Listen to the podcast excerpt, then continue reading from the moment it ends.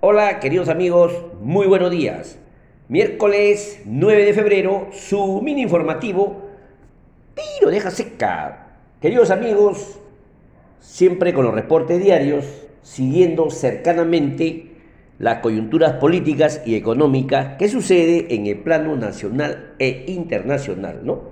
Siempre para mantener a nuestros amigos al tanto de las mejores oportunidades de inversión que el mercado presenta cada día Empezaría diciendo el tema económico, el tipo de cambio sufrió ayer ligeramente a la baja y cerró en 3.8365.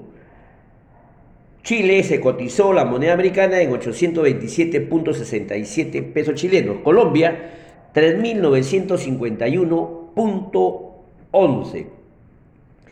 El índice de la moneda americana frente a las otras en el mundo se ubicó en 95,61. Revisando ya el reporte de las cotizaciones en Bolsa de Valores en Nueva York, el SIP 500 cerró ayer en 4.522. El Dow 35.463. El MSCI Euro 1.401.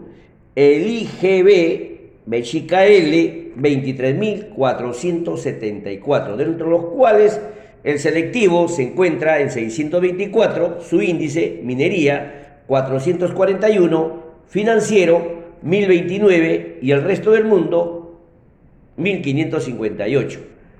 Con estos datos lo pueden ubicar en el Bloomberg Internacional, también los principales materias primas, los comodín en el mundo, los metales, por ejemplo, el cobre cerró en 445 dólares por libra, oro 1.826 dólares por onza, zinc 165 dólares por libra y la plata 23 dólares por onza. Combustible, petróleo americano cerró en 89 dólares por barril. El petróleo Brent europeo 91 dólares por barril. Al final del, reporte vamos a hacer un pequeño comentario sobre el comportamiento del alza del petróleo, de lo que ha ocurrido periodo de un año, ¿no? Eh, también el comodín el maíz, por ejemplo, se cotizó en 632 dólares por buchel, el trigo 779 dólares por buchel y la soya 1.569 dólares por buchel. Rápidamente nos ubicamos en el plano internacional.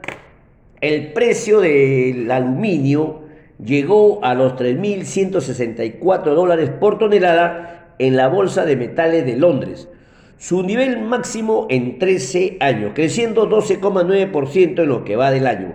La subida en el precio del petróleo el temor de una crisis energética en Europa y las preocupaciones por un recorte de producción de dicho metal en China, por los rebrotes también de COVID-19, se identifican como los principales factores explicativos. Para recordar, el petróleo en lo que va del año se ha incrementado en 19,5%. Otro hecho relevante es que la Comisión Europea propuso un plan de 43 mil millones de euros con el objetivo de convertir a Europa en el centro global de fabricación de chip, evitando la dependencia de Estados Unidos y Asia. De esta manera se busca terminar con la crisis de semiconductores que actualmente preocupa al mundo. La medida espera que la fabricación europea de estos dispositivos alcancen el 20% del mercado global en el año 2023. Actualmente está en 9%. Y finalmente en Chile, eh, perdón, en Chile, el Instituto Nacional de Estadística reportó el IPC, o sea, el índice del precio al consumidor, aumentó en 7,7% interanual para enero, o lo que cerró en enero para ser más preciso, siendo este la mayor tasa del año 2008. Nos volcamos ahora al plano nacional. ¿Qué sucedió ayer al cierre del día 8 en Perú. La compañía Buenaventura anunció que llegó a un acuerdo con los estadounidenses Newmont Corporation para vender la totalidad de su participación en la, minera Yanacocha por un total de 300 millones de dólares y otro pago contingente. Eh, su participación en dicha minera está en 43,65%. También eh, se presentó una acción de amparo al, para el Estado, el ex procurador general del Estado, Daniel Soria, para que, con el fin de que pueda ser restituido en dicho cargo, ¿no?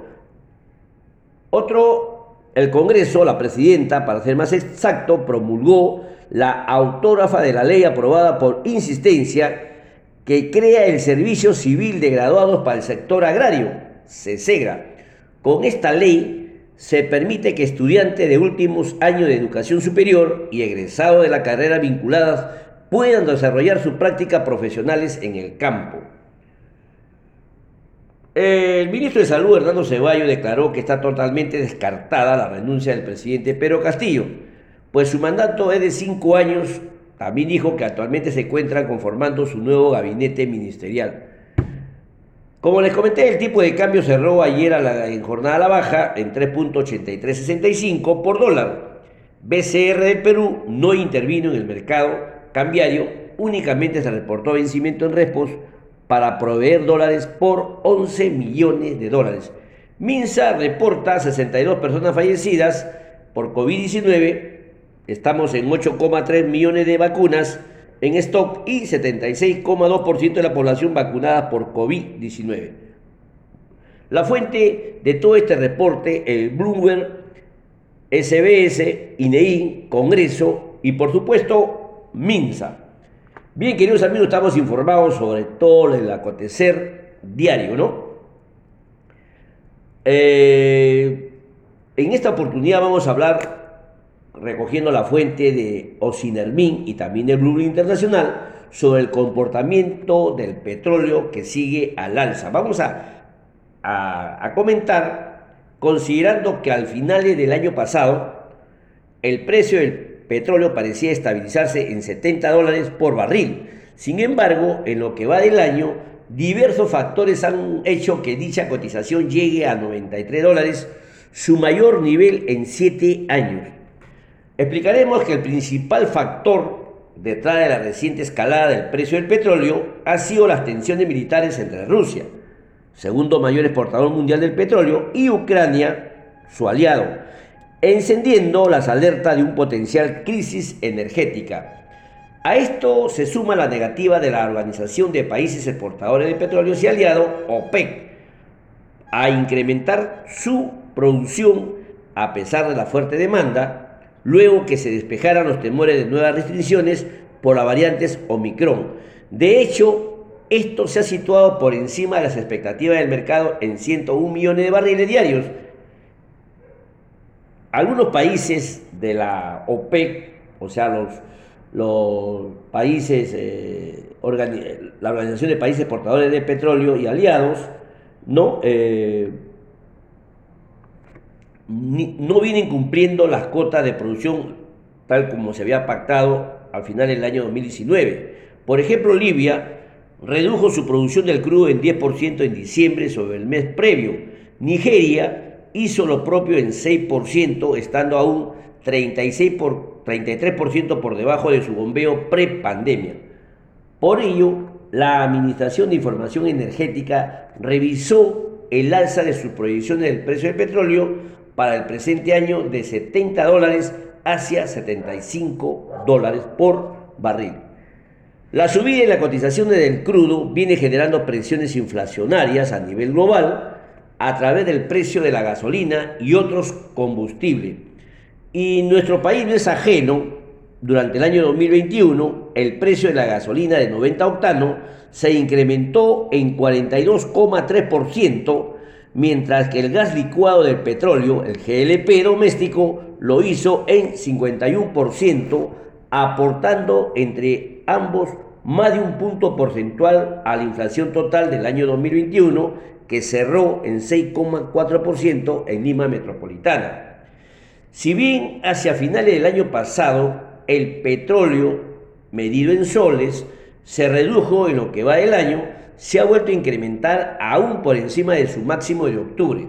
Para recordar, se encuentra en 357 soles por barril frente a 341 soles por barril data de octubre. Por lo tanto, es de esperar que en las próximas semanas se incrementen los precios de los combustibles, de los combustibles perdón, en el país, acelerando aún más la inflación.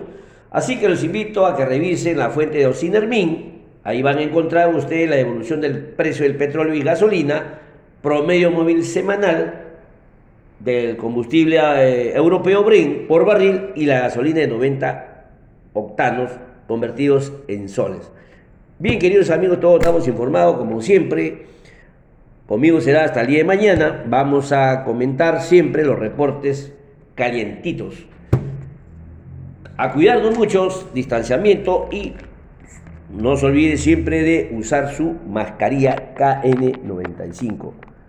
Y sobre todo, queridos amigos, amarnos los unos a los otros. Muchas gracias.